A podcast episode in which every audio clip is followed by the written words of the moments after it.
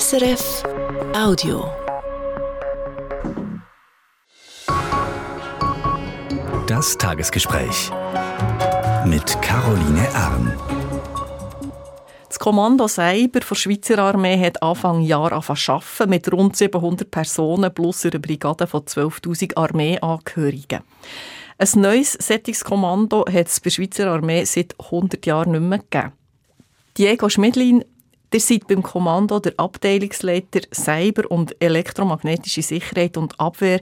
Willkommen im Tagesgespräch. Guten Tag miteinander. Habt ihr gut angefangen? Wir haben sehr gut gestartet am 1.1. von diesem Jahr, offiziell mit dem Kommando Cyber. Jetzt seid ihr für anzufangen, gerade aus einer Beschreibung, wie sich das Kommando Cyber selber beschreibt. Das Kommando Cyber verantwortet den Cyber- und elektromagnetischen Wirkungsraum, mystisch, komplex, nicht greifbar und omnipräsent im Alltag, in der Gesellschaft, in der Armee. Mir ist natürlich das Wort mystisch aufgefallen. Wie kommt es da rein? Ja, mystisch kommt sicher rein, weil Cyber ist ein sehr sensitiver Bereich. Also wir reden nicht gerne über Details, was wir genau können, wie gross das wir sind, wo wir allenfalls noch äh, nicht so gut sind drinnen. Wir wollen den Angreifer einfach nicht zusätzliche Informationen geben, dass sie uns besser können angreifen können. Und gleich, ihr seid omnipräsent, also ihr seid gleich überall. Das ist so, ja. Wir reden eigentlich auch darüber, was wir genau machen wollen und wie sich das entwickelt. Also wir haben, wie das in der Armee so üblich ist, ein Grundlagenpapier geschrieben zuerst, bevor man das Kommando Cyber gebildet hat. Das ist die sogenannte Gesamtkonzeption Cyber. Und dort drinnen zeigen wir relativ gut auf, was wir eigentlich genau wollen, wer wir wollen sein und wie wir das in den nächsten Jahren mit Ausbauschritten unsere Fähigkeiten aufbauen. Das können wir ja im Detail noch ein bisschen anschauen, eure Aufgaben. Ihr schreibt ja auch, ihr seid das Nervenzentrum der Armee. Ja, genau. Also das zentrale Nervensystem, das hat einerseits mal zu tun mit der Digitalisierung der Armee. Also heute Armee, wenn sie Einsätze planen oder Lageverfolgung machen, also dann während einem Einsatz schauen, verändert sich etwas, muss man etwas neu planen, da kommen sehr viele Informationen zusammen und die tut man heute alles mit Computersystemen eigentlich unterstützt planen und führen. Also das zentrale Nervensystem, jetzt gibt es das erst seit diesem Jahr. Was hat denn vorher die Armee gemacht? Wie hat die funktioniert? Die hat dann vorher auch schon so funktioniert. Aber jetzt mit der Digitalisierung, das ist omnipräsent, auch in der Privatwirtschaft. Also es gibt neue Möglichkeiten. Es geht eigentlich darum, dass wir sehr viele Informationen können sammeln können die mit Hilfe von Computersystemen eigentlich aufbereiten können, dass dann eine gute Entscheidungsgrundlagen da sind und dass wir nachher dann die Mittel, die wir haben, ganz gezielt in Einsatz bringen Ihr arbeitet ja mit vielen Daten. Ihr braucht auch eine neue Digitalisierungsplattform, NDP. Die läuft aber jetzt noch nicht. Die sollte bis 2026 fertig sein. Seid ihr da auf Kurs? Da sind wir im Moment auf Kurs. Allerdings, wir bauen zwei komplett neue Rechenzentren. Also bis jetzt basieren wir auf der bestehenden äh, IT-Infrastruktur, also Informatik-Infrastruktur. Und jetzt bauen wir das komplett neu, nach neuen Gesichtspunkten, nach neuen Methoden, mit neuen technischen Mitteln. Und das ist schon ein rechter Kraftakt, das innerhalb von ein paar Jahren hinzustellen. Es hat ja schon Probleme gegeben bei Informatik im Zusammenhang mit der Armee. Was macht euch zuversichtlich, dass jetzt das klappt? Das ist ein Riesenmanöver. Also A haben wir mal sehr gute Leute, die dahinter sind. Man hat das auch komplett isoliert. Oder? Früher hat man neben dem Tagesbetrieb auch noch etwas Neues bauen, das gleichzeitig. Und wir haben das von Anfang an getrennt. Also das Team, das die neue Digitalisierungsplattform baut, hat mir von Anfang an komplett getrennt. Die sind nicht belastet mit dem Tagesgeschäft. Und dann haben wir natürlich sehr gute Partner, die uns helfen, die neue Digitalisierungsplattform zu bauen. Also das sind Industriepartner. Schauen wir doch jetzt mal die Aufgaben an. Ihr arbeitet ja eben in zwei Räumen, im Cyber- und im elektromagnetischen Raum. Was macht ihr im Cyberraum? Könnt ihr da ein konkretes Beispiel geben? Ja, ich bin verantwortlich mit meiner Abteilung zusammen, dass wir all unsere Informatiksysteme schützen gegen Angriffe aus dem Cyberspace heraus. Was heisst jetzt alle Systeme? Also das sind die Systeme der Armee und das sind die bestehenden Systeme aber es sind auch die neuen Systeme, die kommen. Und jetzt auch noch mit den Beschaffungsschritten werden dauernd auch noch neue Systeme eingeführt. Also die müssen wir schauen, dass wir die können integrieren auf unsere Überwachungsplattform. Aber da wartet ihr nicht, die Angriffe die passieren täglich. Könnt ihr euch ein Beispiel geben, was da Ja, passiert? wir haben tagtäglich haben wir Angriffe, also wir haben auch Statistik, die wir auch publizieren. Also wir haben rund 600 Fälle, wo wir genauer müssen anschauen pro Jahr und etwa 300 Fälle, wo wirklich eine Aktion erforderlich ist. Und wir sind im ganzen Spektrum ausgesetzt hier von den Angreifern. Also das können einfache Angriffe sein, wo, probiert, äh, wo, wo wir probiert auf uns äh, zu wirken, bis komplizierte Angriffe. Also wo wir entweder mit organisierter Kriminalität zu tun haben oder mit staatlichen Akteuren. Bei uns zum Beispiel kommt ein E-Mail rein, wo man den Anhang nicht auftun darf. Ganz simpel. Was ist bei euch? Wie wird bei euch angegriffen? Bei uns wird gleich angegriffen. Das ändert sich nicht. Also die meisten Infektionswege ist immer noch E-Mail.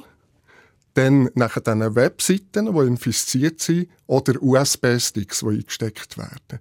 Also das sind die Hauptangriffsvektoren.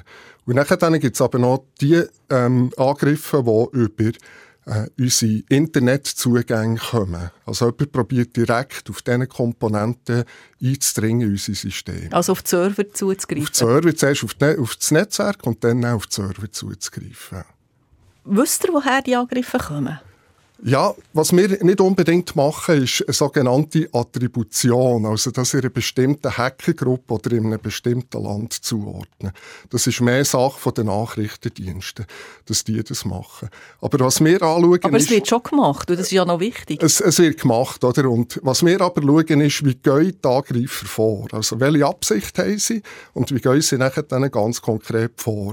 Und so können wir uns auch verteidigen. Also, wir wollen den Angreifer möglichst früh in seiner Angriffsphase können erkennen und nachher dann auch abwehren zu diesem Zeitpunkt. Könnt ihr eine Quote sagen, wie viel das es gelingt? Also ist das 1 zu 10 oder gelingt es denen gar nie? Oder Das können, wir nicht, das können wir nicht so sagen, aber bis jetzt haben wir keinen grösseren Cybervorfall gehabt, wo es wirklich gelungen ist, bis tief in unser System einz- einzudringen in den letzten fünf Jahren. Weil das würde man dann merken, wenn irgendetwas nicht mehr würde funktionieren oder wenn plötzlich Daten würde auftauchen Genau, also wenn etwas nicht funktioniert, für das haben wir eben Sensoren aus unseren Netzwerken und auf dem Computersystem, wo wir das können detektieren können. Oder eben das andere ist, das ist der andere Fall, dass plötzlich Daten auftauchen, die wir äh, erkennen. Das müsste eigentlich irgendjemand von uns herkommen. Jetzt seid ihr ja eben noch der elektromagnetische Raum. Was macht ihr dort? In der Verteidigung geht es darum, dass wir uns vor allem gegen Ausspähung von aussen, also das ist die sogenannte Lauschabwehr. Also das heisst, hat Sitzungszimmer, äh, die von außen abgehört werden oder sogar probiert wird, äh, Wanzen in die Sitzungszimmer hineinzubringen. Das ist eine neue Disziplin, die wir jetzt am Aufbauen sind, wo wir äh, eigentlich uns dagegen wollen schützen Aber Disziplin ist eigentlich sehr eine alte, weil das kennt man aus den alten Spionagefilmen oder wie auch immer. Also das scheint jetzt nicht sehr neu zu sein, aber es ist jetzt neu bei euch. Das ist jetzt neu auch eine Fähigkeit, die wir aufbauen bei uns.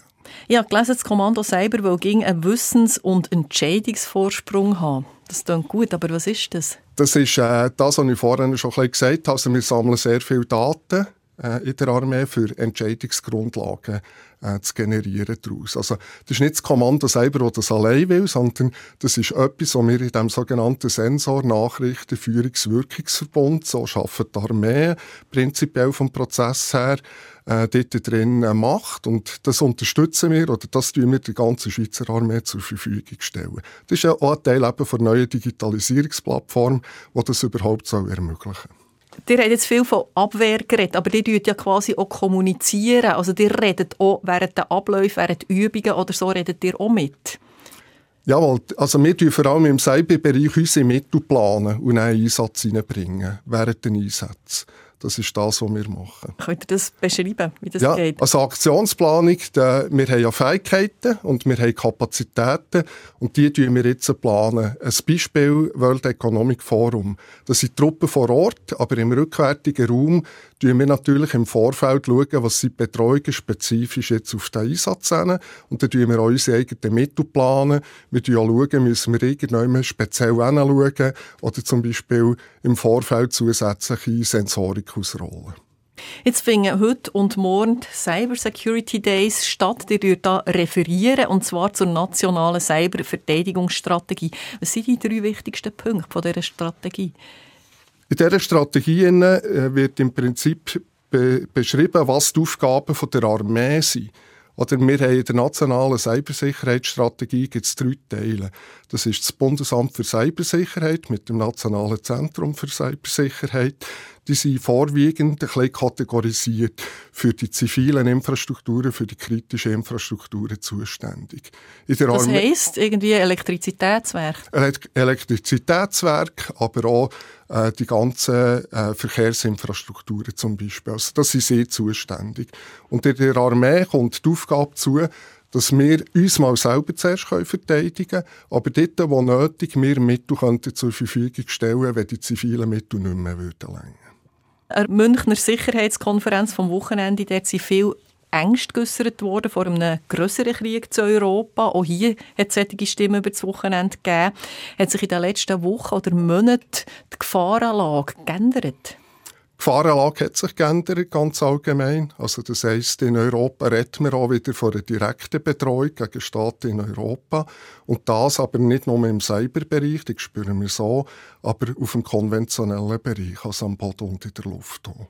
Aber eben auch zusätzlich im Cyberbereich. Also dort hat sich die Situation auch akzentuiert? Das akzentuiert sich auch. Oder man muss das so sehen, im Ukraine-Krieg jetzt ganz konkret, hat es am Anfang bei der Überfall, äh, beim Überfall von der Ukraine hat es eine Cyberaktion im Vorfeld gegeben, dann während der militärischen Aktion und nachher dann im Nachgang. Könnt ihr da Beispiel bringen? Ja, äh, eben zum Beispiel Elektrizitätswerke. Also man, man probiert immer im Vorfeld eigentlich in einem Land Fähigkeiten zu entziehen und die Armee daran zu hindern, dass sie ihre Mittel überhaupt in Einsatz bringen kann. Dort ist Cyber sicher ein Thema im Vorfeld. Und nachher dann haben wir es gesehen im 2022 mit den Angriffen, die auf die kritische Infrastruktur gegangen sind. Da hat Russland zum Teil kombiniert, also Cyberangriffe mit ballistischen Angriffen. Wir sehen das heute aber nicht mehr so, weil im Moment ist es ein Grabenkampf an den Frontlinien zwischen Russland und der Ukraine da kommt Cyber weniger zum Einsatz. Es gibt zwar immer noch Effekte, die nach wie vor jetzt gerade im Winter natürlich probieren, äh, die Infrastruktur von der Ukraine zu stören. Also eben Elektrizitätswerk, äh, dann Wärmeversorgung, aber zum Beispiel auch Logistikketten probiert zu stören mit Cybermitteln. Arbeitet ihr da jetzt zusammen? Ja, zum Beispiel gelesen, ihr führt jetzt auch Übungen zusammen mit der NATO durch. Wir haben heute schon Übungen, die wir durchführen. Das sind Trainingsübungen, die wir international durchführen. Und dort geht es darum, einmal voneinander zu lernen. Wie machen es andere? Wie machen es wir?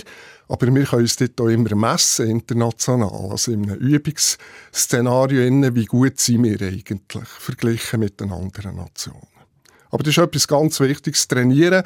Wir können äh, sind tagtäglich Angriffen ausgesetzt durch die tun wir abwehren, aber in bestimmten Szenarien kann man nur Übungen trainieren, wo man nachher dann auch die Schnittstellen trainieren, zum Beispiel mit unseren zivilen Partnern, die sind auf diesen Übungen auch mit dabei, oder nachher dann mit, befreund mit befreundeten Nationen zusammen.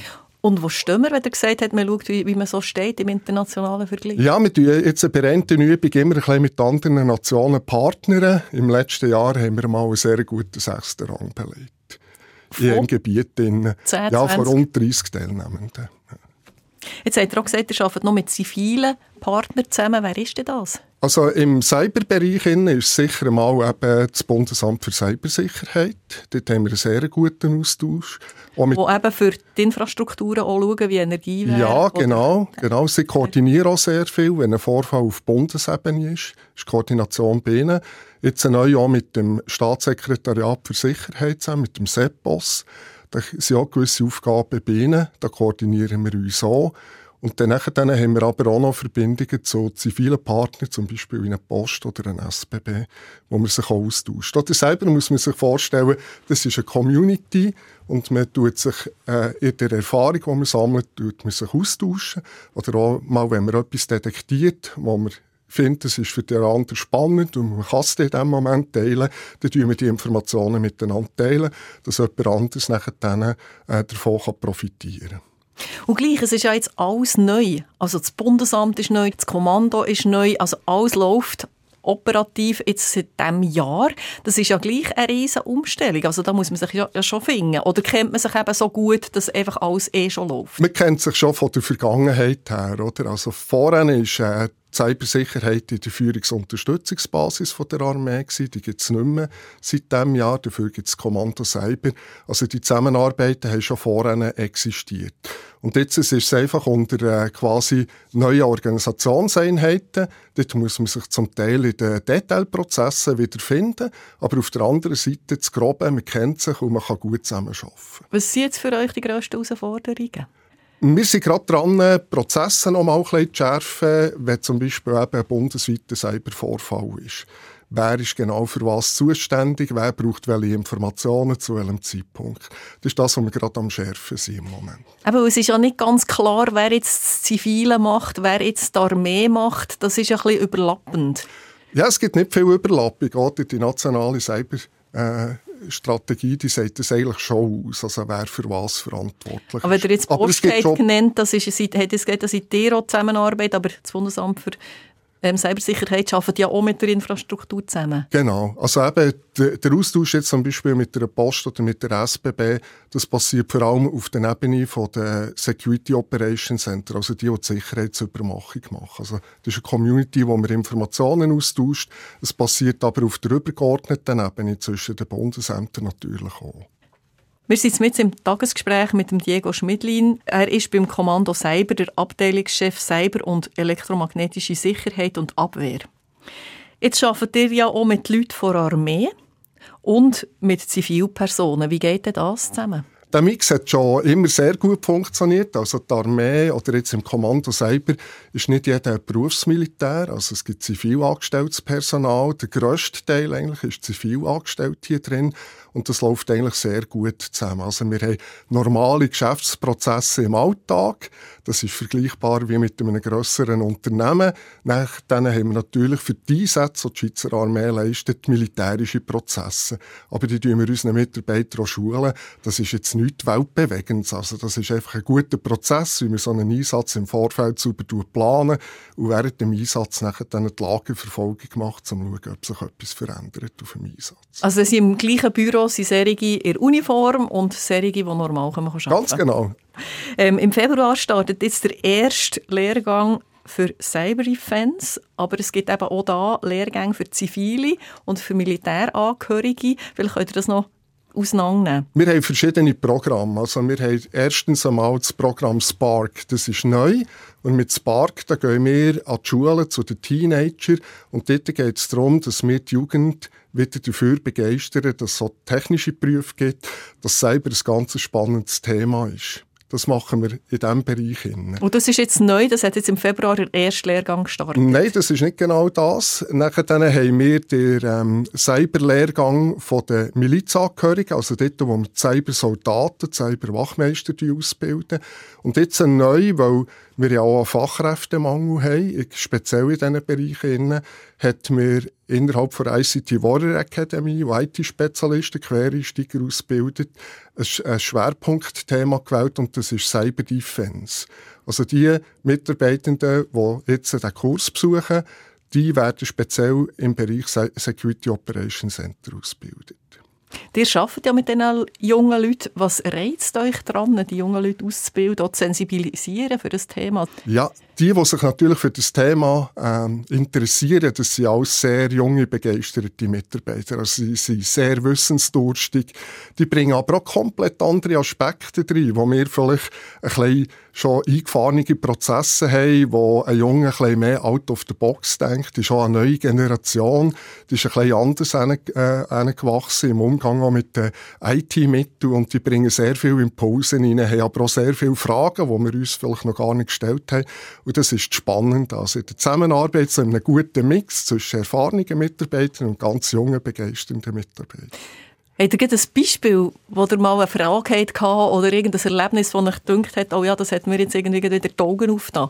Ja, das ist zum Beispiel bei den Telekommunikationsmitteln. Also wir sind uns gewöhnt, alles auf möglichst geschlossene System zu machen, aber da kommen natürlich Ideen drin, ja, kann man da nicht den Chat einrichten dafür, kann man da nicht ein ziviles Mittel brauchen. Und das können wir natürlich bis zu einem gewissen Grad. Also wir nutzen zivile Mittel. Im Alltag können wir durchaus eben auch neue Technologien, ganz neue Ansätze ausprobieren und dann neu einsetzen. Der hat es vorhin angesprochen, Fachkräftemangel. Jetzt läuft ja zum neuen Militärgesetz bis Anfang März die Vernehmlassung. Der drin ist vorgesehen, dass im Notfall, beispielsweise bei einem grossflächigen Cyberangriff, dass ihr könntet Leute rekrutieren, die euch dann aus der Privatwirtschaft helfen könnten. Die Wirtschaft findet ja nicht, das würde uns viel zu fest tangieren, aber für euch wären im Notfall solche Leute wichtig. Im Notfall wäre es wichtig, wir arbeiten heute schon mit der Privatindustrie zusammen. Oder wir können nicht alle Fähigkeiten bei uns aufbauen und auch bei uns halten. Äh, gewisse Spezialisten, die holen wir aus der Privatwirtschaft, die uns helfen in Form von Projekten äh, oder auch in der Unterstützung vom Betrieb. Jetzt die Frage eben wegen der Requisition. Oder? Früher hatten wir Requisitionsfahrzeuge gehabt. Also das heisst, die Armee zu wenig Transportmittel hatte, hat sie eine Vereinbarung gehabt mit privaten Fahrzeughaltern oder mit Unternehmen und die haben die im Ernstfall zur Verfügung gestellt. Hier geht es eigentlich ein bisschen ums Ähnliche. Also das heisst, im Ernstfall, vor allem in einem bewaffneten Konflikt oder bei einem sehr grossen Ereignis, wäre die Idee, dass wir auf zivile Fähigkeiten, also Kapazitäten, könnten zurückgreifen Aber dafür braucht es immer einen Beschluss vom Bundesrat. Also wir wollen da nicht in die Wirtschaft eingreifen oder ihre wirtschaftliche Freiheit begrenzen damit, sondern das ist ein Mittel, das sich an anderen Orten eigentlich auch schon bewährt hat, wo wir gerne wieder wetten, verankert in der neuen Armeeverordnung. Also dann könnte man sich das so vorstellen, dann würde irgendwie der Bundesrat Notrecht per Notrecht sagen, dass jetzt irgendwie Informatikerinnen von Swisscom und Programmierer von Post oder so euch helfen können. Genau. Man sieht es im Ukraine-Krieg auch. Also die Ukraine hat selber nicht alles können bewältigen sondern sie haben auf privatrechtliche Unternehmen zurückgegriffen. Also es gibt Unternehmen, die sie unterstützt haben, zum Beispiel in gewissen Analysen. Über die Armee wird ja im Moment vor allem auch wegen der Finanzen diskutiert. Bekommt ihr das auch zu spüren? Ja, man muss äh, die Armee als ein Gesamtsystem sehen den Finanzen. Und das heisst, wir haben grosse Investitionen, die wir tätigen. Das ist jetzt äh, nicht nur im Cyberbereich, dort braucht es das so, aber wir müssen es eben als Gesamtsystem anschauen. Also, das heisst, am Boden müssen wir auch die entsprechenden Mittel haben und in der Luft müssen wir auch die entsprechenden Mittel haben. Und was ich nicht so gerne habe, ist, wenn es zu einem Konkurrenzkampf kommt. Also man kann nicht selber gegen die konventionellen Mittel ausspielen. Das geht nicht. Sondern wir müssen das immer als ein Gesamtsystem anschauen. Und die Armee baut Fähigkeiten auf. Also die schaut, wo haben wir Fähigkeiten, die wir in Zukunft brauchen oder wo sich Fähigkeitslücken auf. Und dann müssen wir reagieren und dann Investitionen planen. Die gehen aber eigentlich immer auch mit der Armeebotschaft ins Parlament und dort wird bestimmt, wird es gemacht oder wird es nicht gemacht. Jetzt sieht man eben in der Ukraine, das hat er schon gesagt, ein Stellungskrieg. Also man ist wieder auf dem, quasi im Zeitalter der Schützengräben. Mit dem hat man eigentlich nicht mehr gerechnet. Man hat das Gefühl gehabt, man hat eben mehr Mittel, die man im Cyberraum kann zur Verfügung stellen. Der Krieg wird sich auch mehr dorthin verlagern. Jetzt ist das nicht so. Jetzt muss man wie quasi zwei Schienen weiter bedienen. Das hat natürlich dann schon Auswirkungen. Das hat Auswirkungen, aber eben wir schauen das so an, wie kann man sich gegenseitig unterstützen. Oder jetzt im Cyber geht es vor allem darum, dass wir unser eigenes System, das wir eben drauf planen oder Einsatz bringen, da gehören die Waffensysteme auch dazu, dass die möglichst durch einen Gegner nicht gestört werden können. Das nützt allen. Und nachher dann die Wirkung können wir aber nicht ersetzen, die diese Mittel am Boden oder in der Luft erreichen. Das kann man nicht komplett durch Cyber kompensieren. Der hat aber keine Projekte, die jetzt müssen zurückgestellt werden müssen, weil eben die Finanzen noch nicht da sind, die zwar gesprochen sind, aber man kann sie noch nicht kaufen, die Sachen. Es gibt sicher eine detaillierte Planung und da muss man vielleicht ein bisschen umplanen. Aber eben, wir orientieren uns natürlich auch an der aktuellen Betreuungslage und da kann es durchaus sein, dass Umplanungen stattfinden, aber das ist in einem privatrechtlichen Unternehmen auch so. Also wenn sich etwas verändert am Markt, reagiert man auch darauf. Wir reagieren einfach auf die Betreuungslage entsprechend. Aber das tut mich nicht beunruhigen. Das beunruhigt mich nicht. Also, das haben wir in der Vergangenheit schon gehabt. Also die, die komplette Planungssicherheit gibt es in der Armee auch nicht. Also, dass man Jahrzehnte voraus kann planen und es kommt dann auch genau so. Am Anfang der Sendung habe ich die Beschreibung vom Kommando Cyber als mystisch, komplex, nicht greifbar und doch omnipräsent charakterisiert. Was fasziniert euch persönlich jetzt am meisten von dem ganzen Spektrum? Also die Faszination für den Cyberbereich, das ist bei mir schon über 15 Jahre her. Ich komme ursprünglich, habe ich Elektrotechnik studiert, dann bin ich vor allem 15 Jahre in Softwareentwicklung gewesen, habe dort auch schon mit Cyber zu tun gehabt. Zu dem Zeitpunkt hat man das einfach nicht so genannt. Das ist IT-Sicherheit oder Informatik-Sicherheit Und heute äh, redet man von Cyber, also von einem viel breiteren Spektrum. Und was ist das, was ihr euch vielleicht vor 15 Jahren noch nicht hättet vorstellen Ja, vor 15 Jahren hätte man sich nicht vorstellen dass Digitalisierung ja schon Einzug gehalten hat. Also heute ist alles miteinander vernetzt. Jedes Gerät ist irgendwann mit einem anderen Gerät gekoppelt und das macht die Angriffsfläche viel grösser. Jetzt in der Armee haben wir mit der Digitalisierung das natürlich auch so. Also wir gehen nicht gerade überall in die Cloud oder nur dort, wo es möglich ist, aber unsere Angriffsfläche ist durch das eigentlich tendenziell grösser geworden. Auch die ganzen ähm, Unterstützungen von den Unternehmen, also bei einem System, das sie betreuen oder bei Updates, das ist heute alles miteinander vernetzt.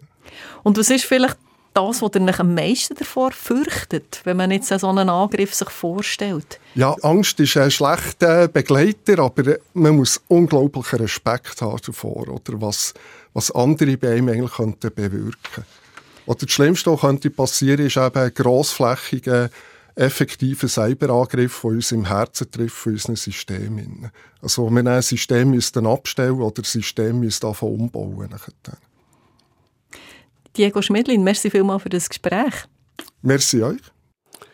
Der Diego Schmidlin, Chef vom Kommando Cyber bei der Schweizer Armee, war Gast von Caroline Arn im Tagesgespräch. Das als Rendezvous gibt es im Internet unter srf.ch oder in der Play SRF App. Das war ein Podcast von SRF.